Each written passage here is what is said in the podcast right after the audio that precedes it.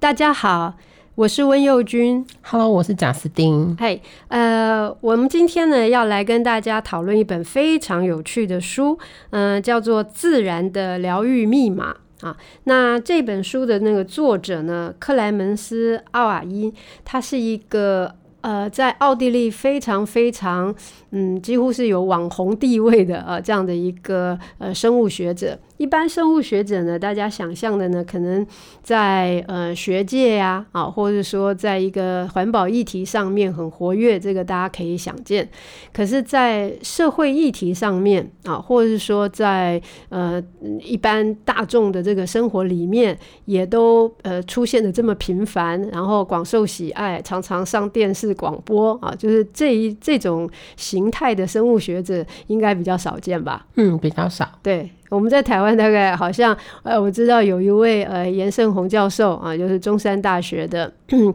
呃，等于是也是动物专家啊，生生物学家。那么呃，他就也是一个比较活跃的呃这这个领域的学者。那但是阿瓦伊的话呢，他呃形态又有所不同啊，就是他甚至还帮有机连锁的有机商店呃提供了一些等于是类似像顾问的。呃，这样子的一些呃协助，换句话讲，他也不避讳啊，呃，在我们的消费行为里面、消费生活里面，提供大家一些呃思索，还有提供大家一些选择的呃建议。我觉得这点其实很好，因为有时候学界的人他。害怕这个所谓的好像呃商业利益的那个挂钩的问题，所以呢不太愿意去呃去参与呃一些可能就是跟消消费有关系的一些活动。那他作为一个顾问吧，啊，那他好像更多的是一个监督者的角色，这样。那因为读者们还有一般大众读他的书也好，或者是说呃作为他。网站的粉丝群吧，那长期呃观察他，呃对他有一定的信任，所以也并不会排斥啊，就是他去协助这一些或者监督这一些有机商店，然后提供给我们真正嗯就是名副其实的有机商品这样子啊，所以。我们后面也可以再介绍阿瓦伊他的一些呃其他的表现，但是我们还是赶快来看这本书吧啊，讨论这本书。我们今天会先从第五章讲起，因为呃我们要配合贾斯汀的兴趣，因为贾斯汀觉得嗯这一章是写的最活泼的一章。呃，我其实当时商务书局啊，商务呃嗯。他们请我来帮这本书写推荐序的时候，我整本书看完，呃，大受感动啊！就我觉得里面有太多东西，呃，值得我们细读啊。然后有太多东西也会触发我们，呃，对于这个生活做一些不同的选择。那但是因为呃，可能因为工作的关系，所以我更多关注在植物层面上。但是贾斯汀也马上就要求说，嗯，我们可能先来看一看这个呃动物的啊，这这这个章节。我想，嗯，也好啊。虽然呃动物我并不是专家，可是我确实也是很热爱动物的啊。就是呃，我也一直都有那个饲养动物的一些经验，所以我们今天可以先从这一章来跟大家讨论，因为它也写得非常活泼，非常感人。这样，你要不要先说说看，为什么这个章节在这本书里面让你就印象是比较深的，最深刻就是一刚开始，他其实是提到他在高速公路的路边的一个绿地上要拯救一只猫头鹰开始。对对。那他怎么去描写这一段？我觉得他讲的很有趣。嗯。那前面包括他从怎么就是后来是请呃警察还是消防队员带他过去？对。对他说他要抓那只呃猫头鹰的时候。他得要避开他的那个眼睛可以看到的范围，因为鸟类的眼睛，它其实你只要在它看得到的范，它不是，它是立体视觉，但你从它的旁边或前面你是抓不到它的，所以它是从它的后面，刚好这只猫头鹰当时站在那个。栅栏的两端，然后他背对他，他觉得时机到了。嗯、那因为这只猫头鹰，而且它非常巨细迷的描述，它翅膀张开好像有一公尺，对对对。这么宽。嗯、所以其实你想想看，身高大概可能四十公分，然后张开一公尺，其实大概就是一个小孩的的分量。呃，你如果要他挣扎或干嘛，其实是很难很难抓到他的。嗯、所以当他在描写这一段的时候，你就会知道，哎、欸。他是懂鸟的人，嗯，因为你知道要抓一只鸟的时候，你得要从它的后面，嗯，你才有机会就是准确的抓到这只鸟。但他的目的并不是要去养它，他是要呃救它。当时他发现他的眼呃眼睛有渗血，然后有点受伤，对，所以那个时候我是一刚开始读这一章的时候就觉得，哎，这个人第一个他懂鸟，嗯，然后第二个是他要呃起心动念。对这只鸟，这只鸟做出一些行为的时候，目的不是要去养它或者抓它来干嘛，它纯粹是为了要救它。对对对，它这个是嗯，对，就是自自然主义啊，自然主义学者这样。那那一只猫头鹰叫灰林鸮，灰林鸮对。那其实因为它本身是一个专家啦，是一个专业人员，所以这里面呢出现了很多名词啊，不管是动物名、植物名，还是成分名啊等等，就是里面有一些专业术语。但是呃，贾斯汀举这个例子挺好的，就是虽然他呃学术背景雄厚深厚。可是不会让读者读了却步，因为这里面还有很多类似像这样的故事。呃，换句话讲，就是，呃，像贾斯汀刚才没有讲他是灰林鸮嘛，所以一开始，那我的意思就是说，你可以读这个故事，然后不知道那是什么鸟，那也不妨碍你呃深受感动，或者是说也不妨碍你就被他启发。那有一些科普书籍。它里面的这个呃立论非常严谨，然后呃学术证据就是好像呃连篇累牍的，有时候蛮会吓倒读者的。就是你如果没有专业背景的话，你读一读，你觉得有点读不下去。但这本很特别的地方就在，就我在那个推荐序里面也讲了，就是它就是学术性的东西啊、呃，科学性的东西这样讲了，就是一点都不马虎的。可是呢，那那种人文性的东西还是很丰富的，就是让你因此读得下去。就是你可以不需要哦知道这些术语啊、专有名词啊，完全没概念也不要紧。啊，就是你可以很自然的啊，就再往下读。除了有故事以外，还有就是说他的一些诠释啊，他的诠释里面呢，包括像是他讲到说，他曾经跟一只乌冬一起生活，这样，然后那那个乌冬，他会在他打电脑的时候啊，跑来站在他肩膀上，跟着他一起看着那个电脑的荧幕，那他就会解释说这个关系。呃，他觉得他特别标注成，他说这个是要一个认真看待的一个严肃的社会关系。你对他这个说法有什么有什么看法？社会关系，我觉得他有点有趣。嗯，有趣的点是。呃，人跟宠物之间，如果你把它，它不是他的宠物，对，不他的宠物，但是说 他后来给他放生。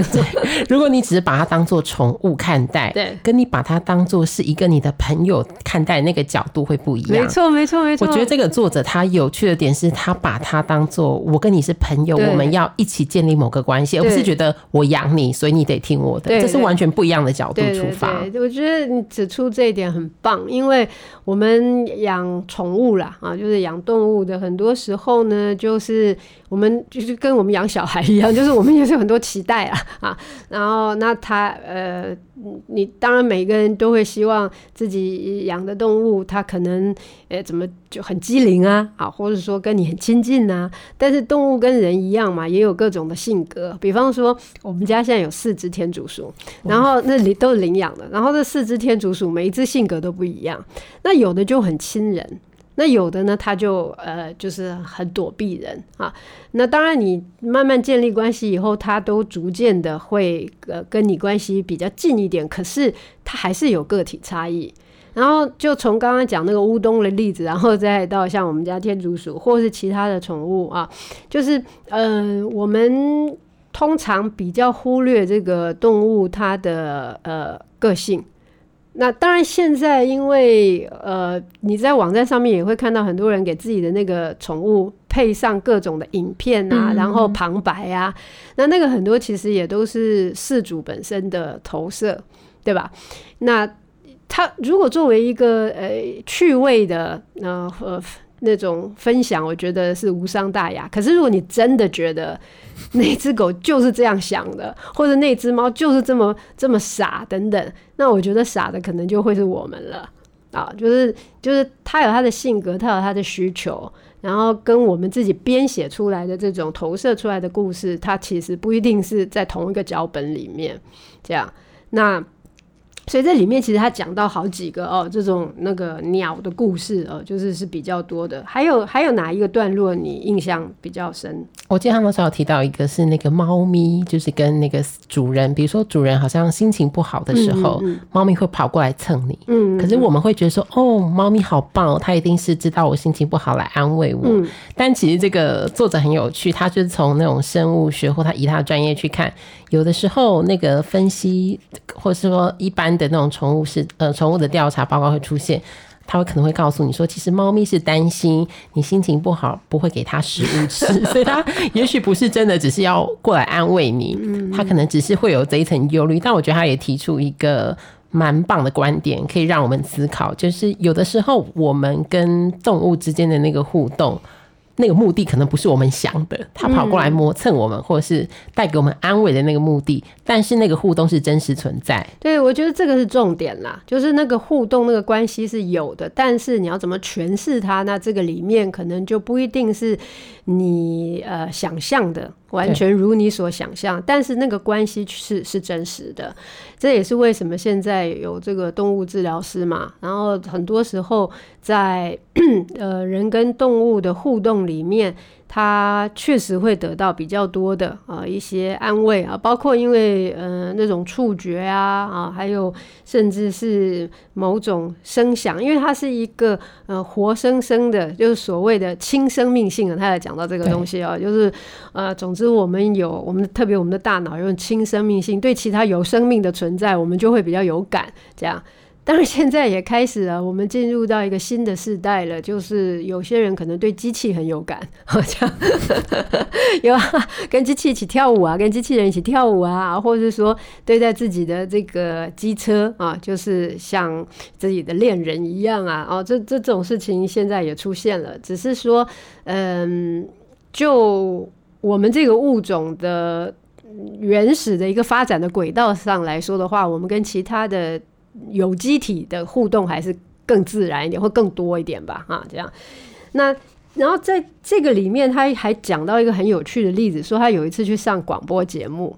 然后上那个广播节目，他是德国的西南广播公司的一个节目，叫午夜咖啡馆，然后他们在讨论动物尊严的问题。那动物尊严的问题讨论起来，就其实还蛮容易针锋相对，蛮容易有尖锐的的那种场面出现。因为呃，素食者的观点跟呃荤食者的观点啊，就是有的时候会近乎有一点啊那种呃要立场选择的这种，要要吵架了哈，那个会会会会非常激烈的。那甚至有的人觉得，就是动物的尊严或是动物的生存权这件事情，严格讨论起来的话，就会觉得，嗯，人类凭什么这样子去剥夺？就是我们会觉得，我们不能够残害其他的人类。那我们为什么可以残害其他的生物啊？那这个东西，但辩论不完呢、啊。那当然也有也有人，我也看过这种论点，就是说，那你觉得植物是没生命吗？对，哦、就把植物也拉进来。对，就是哎、欸，可是植物确实也有感觉啊，它也有疗愈的作用啊，等等等等啊。所以我觉得这个东西哲学性的探讨是一回事啊啊。那但是怎么样子的呃，不要过度那个情绪情绪渲染啊，或者情感投投射的去看待它，还还是。可能需要一点点时间，但所以我们今天不讨论这个 素食荤食的问题，因为像在我们家也是，诶、我们家的爸爸是呃比较是吃素食的，然后妈妈是这个吃荤食，所以我们家的小朋友就就是跟着爸爸的时候吃素，跟着妈妈的时候啊就吃荤食，然后但是他们就这个东西有的时候如果要牵涉到道德抉择的话，那个是一个也是一个。很严肃的议题，但是我们先不谈那么沉重的东西，我们来讲一下，就是这个所谓的动物平权概念。嗯，那动物平权概念很好玩，就前一阵子我儿子在读一本书，他现在才国中一年级啊，但是他在读一本书，诶，那本书名我忘记了，但是他他他的那本书主要是从呃什么东西开始探讨起，他就说为什么狗是宠物而猪是食物呢？啊，就是就在讲这种东西，就是为什么有一些动物你会觉得可以随便的。讲随便好像有，但确实也是啊哈，就是你就可以轻易的取他的性命，而其他的一些呃生物，你就觉得可能如果他过世的话，你还会如上考比，对吧？嗯、然后你如果有钱的话，还想要再把它复制一只回来，这样子，那就哎。欸好像那个动物界，那他们的那个就是动物平权这件事情，也是现在近几年来比较呃有争议的话题。你是你怎么看的动物平权？嗯、呃，如果从这个我读这个书跟作者给我的启发来看，嗯、我觉得最大的不同就在于，如果我发现了我跟这个。呃，书里头如果提到是鸟或是动物有所不同，我是站在一个怎么样的角度去理解它？因为有的时候，我觉得那个人跟动物之间的疗愈作用是来自于你发现它跟你想的不一样。嗯哼，比如说我今天早上看我一个朋友的脸书，因为他们家住那个新店山上，靠近山上的地方。嗯，前一阵子有几只白头翁来筑巢，就筑在他的那个窗户旁边。嗯然后他呃前一阵两三天前吧，就刚孵出那个小只的白头翁，然后白头翁妈妈就很勤劳，早上去叼那个虫子来，嗯，要给那小孩吃。他跟他小孩就在呃窗户的呃就是在家里面这样观察，嗯，然后那个妈妈就咬了一只很大的那个有点像蟑，不是很确，不太像，就是有点像蟑螂那类的昆虫，因为还不确定是什么样的昆虫，很明显那个昆虫的。嗯，那个分量就是已经大过那个雏鸟的头跟身体的那个角度。哦、那时候我那个同学就很紧张，想说他应该要把它弄碎一点啊，弄小一点，噎死。对，不然那小孩怎么吃？嗯、但很妙哦，就是你就看到两只那个雏鸟，它就是嗯嘴巴朝天空一直张嘛，然后妈妈就把那个虫放，它就真的把那个虫子吃下去了。就站，因为站在人类角度，你会觉得说。一定吃不下去，你要弄碎弄小，它才有可能吞。但是，但它就真的吃下去了。对，我但但我不知道，如果我在现场的话，我会觉得非常的惊讶。嗯，而这个惊讶会让我觉得说，原来这个动物的本能，或者说它的行为很多是跟我想的不一样。对，那我不应该用我的角度去觉得它应该要把那个虫撕撕裂、撕碎或什么去对待它。所以我觉得有时候这我在看这个作者写的很多东西，他一直在提醒我。就是人类会有很多，比如说刚刚吴老师提到那个阶级划分啦、朋友的哦，应该说社会互动的这个部分，嗯、人类是会有很多这样的东西，嗯、去选择哪些动物可以变成家禽，嗯、或者是让人类养，嗯、有些又只能被吃、啊、害虫，对，什么什么，对。但是可可是，其实你在动物的世界可能不是这样运作。嗯、我觉得那是这本书里头给我是一个很好这样子的提醒。对，真的是这样。就是你科学性的理解的话，会对这个世界有新的眼光。那所以这个就比较，这个是比较更大范围的来讨论动物平权这件事情。了动物平权也不是只是说你要不要吃它的问题啊，就是说它的生命难道不可贵了？而是就是说，呃，怎么样如其所如的去认识这个自然界？尤其在我们现代人的生活里面，哎，这种机会可能越来越少了，对吧？就是包括呃。当然，这个可能是一个笑话，可是也也也是一个真实的情况，就是甚至有一些都市的孩子就以为。鸡就是那个超市里面的 一包一包的，对对对对，已经分割好的东西啊，就是它对于整个活生生的那个呃物种本身其实是没有没有感受、没有连接的。那为什么要特别提那个动物平权？因为他讲到这里面，因为后来那个节目里头确实来宾就吵起来了嘛，就争执起来了。然后他就讲到其中有一个。就是非常反对那种呃素食的啊，那那那个呃呃一位先生，那他就、呃、觉得几乎是好像早期达尔文的理论刚出来的时候，当时的媒体就会把达尔文的头像画在猴子身上那种感觉，就是觉得你要自贬身价那是你的事哈，就是我可是高尚的人类这样。那所以这里面就讲到说，有很多的人呢，对于动物怀有一种贬低的态度。所以我们刚刚讲动物平权嘛，然后还有像这种贬低的特，当然有很多朋友他呃热爱小动物啊等等之类的，但是也有很多人真的是对于动物的存在很无感。包括像我们在台湾啊，不断的像那个以前黑面琵鹭啊，或者是说现在的石虎啊，就是你在地方上引起的争议声浪里面，你都看到那些反对保护他们的人，真的是觉得这个完全是一个没有价值、没有意义的啊的一种存在，就是消失的也无所谓。那我想，我们人类。也不是只有我们台湾人这样啊，就是有很多地方的人也都是这种态度，所以物种不断的在快速消失当中，那最后会怎么样子？这个造成一个生态链的变化，然后伤害到我们自身，这个其实我们可能没有办法很很很很轻忽啊。比方说像现在的这个新型冠状病毒，那那。大家现在变成是蝙蝠变成是的一个禁忌这样子，那蝙蝠不能够呃拿出来的讨论。以前蝙蝠还可以当成是在东方文化里面，它还可以当成是福气的象征。那现在的话，就又变成另外一种鬼魅这样。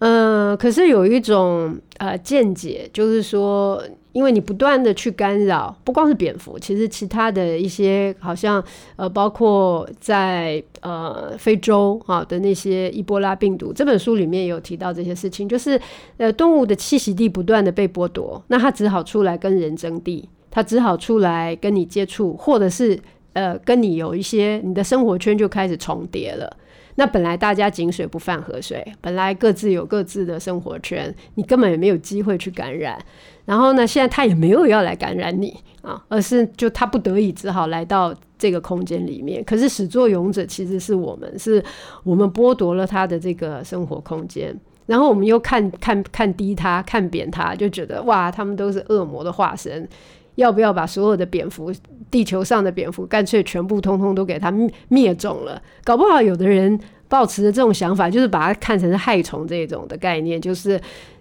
也不用发展什么疫苗了，就是呃根本知道应该是发展出一种 DDT 之类的东西，专门针 专门喷蝙蝠的。我相信有一些人会有这种 crazy idea，对吧？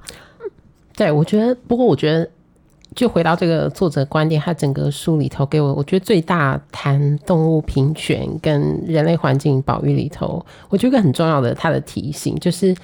在我还我还没有办法知道这个动物它的对人类社会生存意义的的意义是什么的时候，我能不能先不要伤害它？嗯，就先观察它。我觉得是。一个很棒的，我在看这本书以后，很棒的一个提醒，可能就有点像是，虽然我不太知道，我真的保护了石虎，它它可能刚开始出来的时候会去吃，嗯，农夫养在田里的鸡呀、啊，或者是一些家禽，或者是破坏那些农作物，但我也许还不知道，我保留它能干嘛。可是我可不可以先不要去伤害它？嗯，因为我已经是我占地为王，在这边种稻了，对，然后做了一些这些事情。但我们有没有一个方法可以先和平共处一阵一阵子？因为我觉得它有个很重要的提醒，其实是人类的社会其实对于很多的动物或植物的理解都还没有到百分之百，对，可以知道它的如果只是就好处跟坏处去区分的话，或者说它的生存价值，那我们有没有有没有办法先和平共处？对对。这件事情啊，其实就是我、呃、等于是一一般人的心理状态啊，是很有关系的。比方说，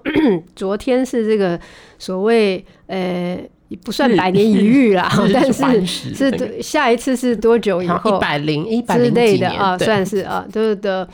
哎，不是啦，没有那么久了，好像、啊、好像大概在我五五六十年吗？啊，总之啊，反正就是很多人一窝蜂的去看说，说哇，下一次就是可能有生之年不会再看到了、嗯、啊，这样。那呃，那个日环食，然后就觉得说，哦，这个东西好珍贵哦，因为你有生之年不会看到。可是很少人对于那些消失的物种有这种有这种感情哈，就是说，哦，它已经就是最后一只啊，或是只能够在博物馆里面看到啊，就是。像这个日环食，我们也可以在电 就是电视上面看到，那不是说完全看不到啊。那可是很多的呃这一些生物啊，呃，包括植物也是一样啊，绝种就绝种了。当然你可以说、嗯、哦，我当初如果把它呃做成标本的话，你还看得到或怎么样。但我的意思就是说，嗯、呃，总之人类的这种生命价值观呢、啊，它的那个呃评定的标准是很奇特的吧？我觉得有的时候比较像是人类好像会建立在。我跟你的关系，而去决定我要关心你的程度上面是啦，是是这样子。但问题就是像你刚刚讲的，因为你不知道他跟他对你的影响，你不知道他其实跟你是很有关系的。这样就好比说，你觉得那个青蛙很吵，然后你觉得最好把它通通抓起来好了，或是干嘛的。然后万一你。你你这边都没有青蛙了，那你就准备被蚊子围攻吧。嗯，就是你不知道这个先前啊，就是这种生物链里面的各种的一那牵一发而动全身的关系，然后我们很随便的就灭绝这灭绝那这样。所以你知道，我现在连我本来也就不用杀虫剂这种东西。嗯、然后那当然你说，哎呀，那那个，因为我们芳疗里面呃也有一些驱虫的。呃，精油，那那同学有时候会问说，哎、欸，蚂蚁很多怎么办，或怎么样？如果通常对这种问题，我比较不是特别热衷回答，因为第一个，呃，蚂你要用精油来驱蚂蚁，我觉得这个东西的成本比较伤哈。然后，但是我也不赞成用那种好像杀蚂蚁的这一些合成的那个药物。那我觉得蚂蚁很多怎么办？我现在养成欣赏蚂蚁的一种习惯。当然，你不会希望说你的菜肴上面布满蚂蚁啊，嗯、或者说你的那个呃，这个你的蜂蜜瓶外面一圈蚂蚁。但有时候真的很夸张啊，他们速度很快。像有一次我一杯蜂蜜水，我还没没来得及喝完，很快的那就变成一个蚂蚁池塘这样子，因为他们全部奋不顾身的 呃进去，然后就不幸的啊、呃、就溺死在里面。那当然你会觉得有点麻烦，可是说实在的，这种事情很小，非常小，甚至就是家里面如果有一那个，有时候你看到蚂蚁行军从 A 到 B，然后一一大长串，那你就把那个那个食物把它收好就好了。对，我觉得它其实有时候是提醒我们一种生活方式，你东西就不要乱摆。对对对对，就是你你不要把甜点摆在桌桌上，摆冰箱是，是真的是这样。对，对，那你就把它收起来就好。嗯、那你看它那边走，它就在那边走，就好像如果我们在野外，如果看到呃纵走的一列蚂蚁，我们也不会觉得说你挡我的路。对，那为什么它到我们家里面，我们就觉得，你就要觉得他挡了你的路？就或者说就是他。它等于是呃侵入民宅，这样你就 freeze 啊，这样就是你一只一只给它弄死好了，就也其实没有那个必要，因为它就会走了，嗯，它不会一直在那里。它如果要一直在那里，就像你讲的，那是我们有一些东西没收好嘛。所以你说要共处不是那么难的事情，嗯，那即使那也，然后就是其实呃有一次就有一个朋友很有趣的就在讨论说。很多人很怕蟑螂，嗯，但蟑螂其实也就是一种昆虫而已。这样，因为有一次在呃希腊那个非常有名的呃旅游胜地，呃那个观光胜地呃 Santorini 那个岛，那个游客很多，所以他们那个各式各样欧米亚给啊什么都有啊，就是那些纪念品。就我看到哇。我那时候看就觉得很傻眼，他们居然有那个，就是用亚克力，然后把昆虫等于做标本压在里面，哦，然后他们有很多很多的那种蟑螂钥匙链。就是蟑螂放在，看到会崩溃吧？对对对，放在那个呃亚克力的那种钥匙链里面，透明。那我想，他之所以会做这个动作，因为他那是钥匙链。我觉得那个应该不是恶作剧。我觉得那个反正也就是某某一种，你可能会 你可能会觉得是那个呃瓦路易舒米，就是那种恶恶趣味哈。对对对。但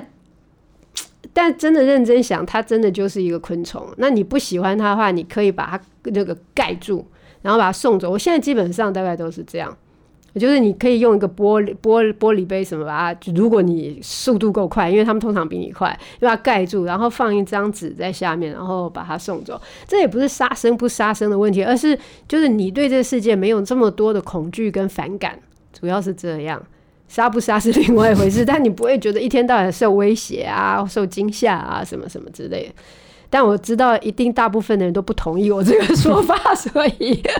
大家觉得爱动物是可以的，爱昆虫觉得有点难，尤其是对蟑螂要有什么好感，我觉得好像十个人里面十一个都不会有啊。所以，但但这本书的重点，它其实没有讲太多昆虫了哈。大家大家不要听到这个主题以后就不想看了，完全没有，你放心哈。那但是他在讲这个人跟动物还有跟自然界怎么样子的那个互动跟交流，我觉得整本书的重点在这里，就在讲这种关系，在讲这种交流，讲的很美，很多地方。钟老师，你有没有发现他其实讲的那个观点是我们一起，对，而不是只是从人觉得哦，人要维护自然，所以我们要照顾动物。没有，他不是这样子的出发点，他是我们怎么一起。跟动物真的平权哈，就是他整本书其实你你他没有明说，可是你可以从他举的例子、他的倡议跟他的提到几个案例的那个观点里头去看他怎么看待这个世界，然后觉得这件事情是可以一起往前走的。对，现在做的还不够，但可以一起往前走。对啊，我觉得是这本书很迷人的地方。对，OK，所以他有好多好多有趣的点啊，我们都可以在下一次的这个 Podcast 啊，每一次的 Podcast 再。来跟大家讨论。那今天我们就先聊到这边，谢谢大家，谢谢。